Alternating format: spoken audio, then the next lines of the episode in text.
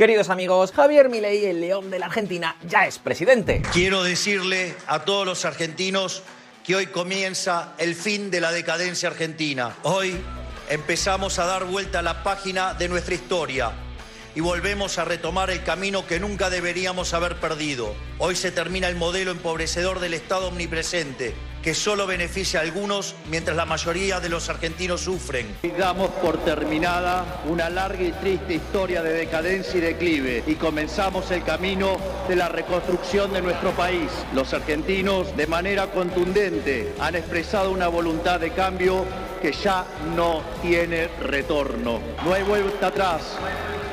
Hoy enterramos décadas de fracaso.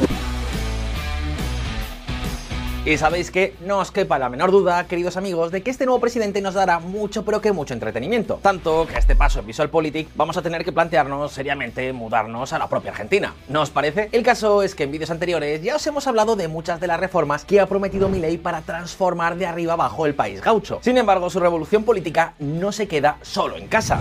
Pekín, sería gran error para Milei cortar lazos con China. Lula sobre Javier Milei podría implicar un retroceso de 40 años. Ha ganado la extrema derecha en Argentina. Es la decisión de su sociedad. Triste para América Latina y ya veremos. El neoliberalismo ya no tiene propuesta para la sociedad. No puede responder a los problemas actuales de la humanidad. Es un día triste para el bloque democrático en todo el mundo. Mucho ánimo al pueblo argentino que hoy siente incertidumbre y miedo. Milei no solo se ha convertido en un desafío para todo el establishment local argentino, sino también para muchos de los países que han tratado de estrechar lazos con la Casa Rosada en la última década. Por eso, y dado que estamos en un canal de política internacional, creo que en esta ocasión tenemos que responder a unas cuantas preguntas. ¿Cuál será exactamente la política exterior de Javier Milei? ¿Qué opinión tienen China y Estados Unidos de su llegada al poder? ¿Qué intereses están en juego? ¿Llegaremos a ver la salida de Argentina del Mercosur? Pues bien, todo esto y más lo vamos a ver a continuación. Gasolina y arranquemos.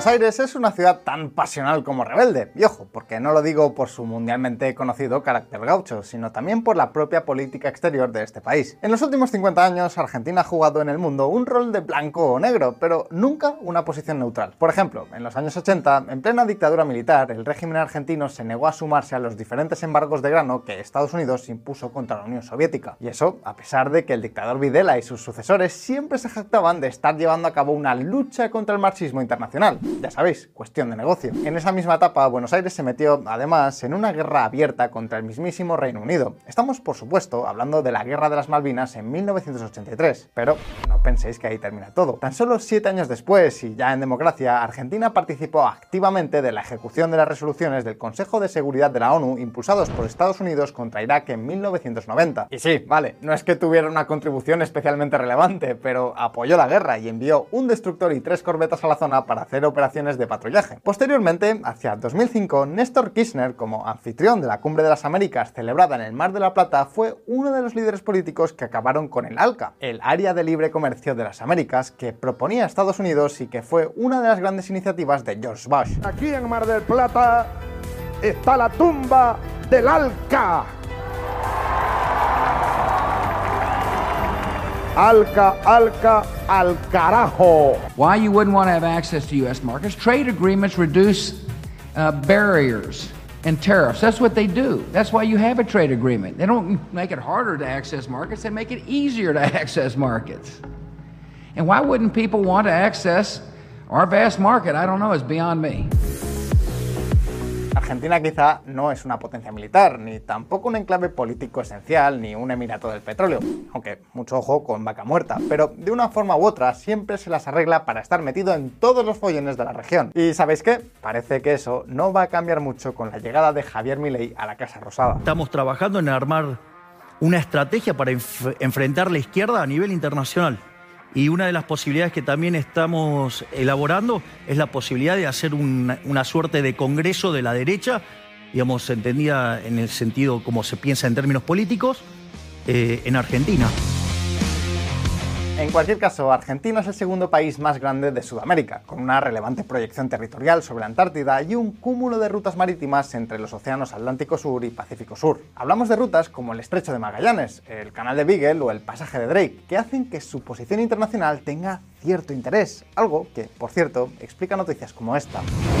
Comando Sur de Estados Unidos alertó por la base espacial china en Argentina. Más tarde hablaremos de esto, pero por ahora la pregunta es, ¿qué significa exactamente la llegada de Milei a la presidencia? ¿Quiénes serán sus aliados y sus enemigos en el escenario internacional? ¿Y qué podemos esperar de él? Pues bien, hoy en Visual Politics os lo contamos todo. Atentos.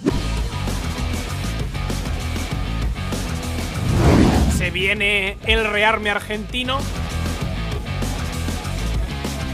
Queridos amigos, aquí en VisualPolitik lo hemos comentado en varias ocasiones, pero ¿sabéis qué? Nunca, nunca está de más ponernos en situación. En Argentina, las Fuerzas Armadas son un tema muy delicado. Esto es así porque durante el siglo XX, entre los años 1930 y 1976, los militares dieron seis golpes de Estado. El ciclo militar se cerró en 1983 con miles de desaparecidos y una dolorosa derrota bélica. Esta situación hizo que en democracia la relación entre los civiles y los militares fuera relativamente tensa. No tengo miedo, ni les tengo miedo, que queremos el ejército de San Martín, Belgrano, Mosconi y Sabio, y no de aquellos que asesinaron a sus propios hermanos, que fueron de Videla, Galtiere, Viola y Viñones. Desde los años 90, una forma de debilitar la posición de los uniformados fue recortando su presupuesto. Fijaos.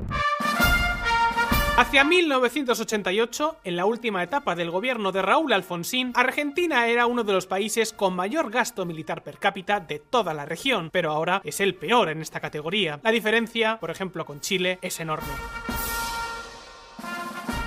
Por supuesto, con la que está cayendo en Argentina, no parece que las Fuerzas Armadas puedan ni deban ser una prioridad. Sin embargo, pese a todo, en 2020, el gobierno de Alberto Fernández creó el conocido como Fondo Nacional de la Defensa. Este fondo tiene como objetivo financiar el reequipamiento de las Fuerzas Armadas argentinas con un capital fijo mínimo del 0,8% del presupuesto público anual. Hablamos al menos de unos 800 millones de dólares por año. ¿Y qué piensa sobre esto el nuevo presidente? Pues lo cierto es que Javier Milei en principio está a favor de la modernización y actualización del equipamiento militar argentino. Al menos eso es lo que ha dicho hasta ahora. El factor moral de las fuerzas está fuertemente afectado y el personal sufre una acentuada frustración vocacional luego de años de agravios. Por ello proponemos crear un instrumento militar ágil, moderno y tecnológicamente avanzado que reemplace las actuales estructuras obsoletas, financiar adecuadamente la defensa nacional para revertir el deficiente estado de equipamiento e instrucción. Así que ya lo veis, las Fuerzas Armadas son uno de esos raras avis donde parece existir un gran consenso entre los políticos argentinos. El problema es, ¿quién será el proveedor de los nuevos equipos? Ojo con esta pregunta. Por ejemplo, los planes actuales contemplan la compra de lanchas de patrullaje, la modernización de vehículos mecanizados, así como la adquisición de nuevos radares y diversos tipos de munición. Sin embargo, el plato más jugoso está en el cielo. Me estoy refiriendo, por supuesto, a la modernización de los aviones de combate. Argentina quiere modernizar sus viejos cazas, que en su mayoría forman parte de generaciones utilizadas durante la Guerra de Malvinas. Y mira que ha llovido desde entonces. En este sentido, el gobierno de Alberto Fernández recibió varias ofertas. Las dos principales tienen que ver con los JF-17 Thunder chinos y los F-16 norteamericanos. En este último caso, F-16 de segunda mano que podrían proceder de Dinamarca. Naturalmente, ahora que conocemos las opciones, podemos comprender perfectamente el trasfondo geopolítico que esta decisión conlleva. Pensad que cada una de estas ofertas no solo comprende el propio avión de combate, sino también sus repuestos, simuladores, misiles y el entrenamiento militar. Es decir, hablamos de un paquete que por sí mismo podría vincular a largo plazo a la Fuerza Aérea Argentina con Estados Unidos, China o la India. Pues bien, en la 63 conferencia de jefes de las Fuerzas Aéreas de América, que tuvo lugar el pasado mes de julio de 2023, los comandantes de las alas argentinas mostraron abiertamente su preferencia por los F-16. Y de hecho, en octubre, Washington dio su visto bueno a la operación. Estados Unidos autorizó una venta de aviones F-16 a la Argentina. El departamento dio luz verde para realizar una transferencia de 24 aeronaves de Dinamarca. La transacción compite con una oferta de China. Sin embargo, el problema con la compra de muchos equipos occidentales tiene que ver con Londres. La resistencia del Reino Unido a la modernización y el avance militar argentinos puso a Argentina en manos de China. Argentina se comprometió con China en 2021 a evaluar los cazas JF-17 chino-pakistaníes. Los JF-17 son asequibles y de gran valor para Argentina, principalmente porque no están sujetos a las sanciones del Reino Unido. Y es que, veréis, el embargo que Reino Unido mantiene sobre la comercialización de armas a la Argentina limita las aspiraciones de la Casa Rosada. De no levantar Londres este bloqueo, ningún equipo militar puede tener componentes británicos. Y el problema es que hay algunos equipos que sí los tienen. Precisamente por eso, la Casa Blanca está intentando triangular un acuerdo entre el 10 de Downing Street y la Casa Rosada para evitar que al final la opción más lógica sea China a la hora de comprar armamento. Sea como sea, respecto a los cazas, parece que al final la opción de los F-16 daneses de segunda mano será la preferida. Ya sabéis que Milei ha dicho por activa y por pasiva que el nuevo presidente argentino no estará dispuesto bajo ningún concepto a vincularse militarmente con la República Popular China. Claro que veremos si estos aviones finalmente se compran, porque tal y como se encuentran las finanzas argentinas, ¿qué queréis que os diga? El gasto militar no parece precisamente una prioridad. Y en cualquier caso, no se trata solo de los aviones. A medio y largo plazo, la elección del proveedor militar preferente tendrá muchas implicaciones políticas. Por supuesto, China quiere quedarse con este puesto a toda costa. Pero, ¿sabéis qué? La llegada de Milei no solo parece enviar al traste esa posibilidad, sino que además es posible que estemos ante la mejor oportunidad para que en cierta forma se alivie la tensión que todavía existe entre Londres y Buenos Aires. Fijaos, por ejemplo, en esta noticia. Diana Mondino sobre Malvinas. Los isleños tienen los mismos derechos que cualquier argentino. Negar eso es ridículo. Diana Mondino no es cualquier voz. Hablamos de la nueva ministra de Asuntos Exteriores de Javier Milei. Y es que, queridos amigos, ya no solo hablamos de un tema económico, sino también de un tema geopolítico. Reino Unido sigue siendo sumamente estricto con el embargo post-Malvinas contra la Argentina. Pero por otra parte, Milei ha dejado claro que no mantendrá relaciones proactivas con China, con lo que su inclinación por el armamento occidental es algo que se da por hecho. ¿Mejorarán las cosas lo suficiente entre Londres y Buenos Aires para que eso sea realmente posible? Desde luego, podemos estar ante la mejor oportunidad desde 1982. Y mira que ha llovido. Sea como sea, este tema va mucho más allá, porque aunque sea por otros caminos, Buenos Aires se encuentra ahora entre Pekín y Washington. Cuentos chinos y la sombra de Trump. Queridos amigos, la cruzada de Javier Milei contra la casta trasciende fronteras. En el exterior ya ha dejado claro que el comunismo será su gran enemigo. La llegada de Milei a la Casa Rosada parece volar en mil pedazos las relaciones tanto con Rusia como con China. Y sabéis que, en lo que respecta al gigante asiático, son muchos los intereses que están en riesgo. Y es que en los últimos años la vinculación de China con Argentina ha sido clave para su desembarco en América Latina. Fijaos. El abrazo de Argentina a China debería ser una llamada de atención. Argentina es un ejemplo paradigmático de cómo América Latina se está orientando hacia el este para satisfacer sus necesidades económicas y de desarrollo, lo que posiblemente la encamine hacia una trayectoria centrada en China en los años venideros. Argentina se sumó a la nueva ruta de la seda y obtiene un millonario financiamiento. Con esta decisión estratégica, el gobierno nacional rubricará diferentes acuerdos que garantizan financiamiento para y obras por más de 23.700 millones de dólares, generando un nuevo hito en la relación bilateral que en los últimos 15 años se amplió y fortaleció notablemente. De hecho, la cooperación entre ambos países llegó a tal punto que en agosto de 2022 se filtró un memorándum entre el gobierno provincial de Tierra de Fuego y la empresa china Shanxi Chemical Industry Group para la construcción de un polo petroquímico que contará con una terminal portuaria multipropósito. Además, China mantiene en Argentina la Estación del Espacio Lejano. Desde esta estación, los gobiernos de Argentina y la República Popular China brindan soporte de telemetría, seguimiento, control de las misiones del programa chino para exploración de la Luna y varios otros programas de investigación científica sobre el espacio. La relevancia de este tipo de programas ha estado incrementándose tanto que China ya resalta su papel a nivel oficial. Lo de Pekín y Buenos Aires era un romance en ascenso que ya hacía ruido hasta en Londres. Argentina es una de las muchas piezas del plan chino para Sudamérica. China pretende desarrollar una base militar en Bata, Guinea Ecuatorial. Bata comparte las mismas ventajas que Ascensión tuvo para el Reino Unido durante la Guerra de las Malvinas. Una cooperación más estrecha entre China y Argentina permitirá a la Armada del Ejército Popular de Liberación imponer mayores costes de defensa al Reino Unido para defender las Malvinas, lo que podría alejar a su naciente fuerza de portaaviones de ataque y submarinos del apoyo a las operaciones de Estados Unidos la OTAN y el Indo-Pacífico. Pero ahora el amor está a punto de llegar a su final. Milei ha dejado claro que alineará su política con Estados Unidos e Israel y que enfrentará e incluso romperá relaciones con gobiernos comunistas. Claro que tampoco es que le caiga particularmente bien la actual administración de Joe Biden. Fijaos en lo que decía cuando este llegó a la Casa Blanca. Los demócratas empezaron a buscar censurar antes de ingresar. Ahora hablan de perseguir a los libertarios. Porque son inadaptados que no les gusta el Estado. Desde luego, ya os digo yo que el sentimiento es recíproco. Washington, muchos ven a Milley como una especie de Little Trump. Entre otras cosas, porque muchos medios norteamericanos y varios políticos republicanos se han encargado de forjar esa imagen pese a todas las diferencias políticas que existen entre Milley y Trump y de la que, por cierto, ya os hemos hablado aquí en Visual Politics. Un libertario de extrema derecha gana las primarias presidenciales en Argentina.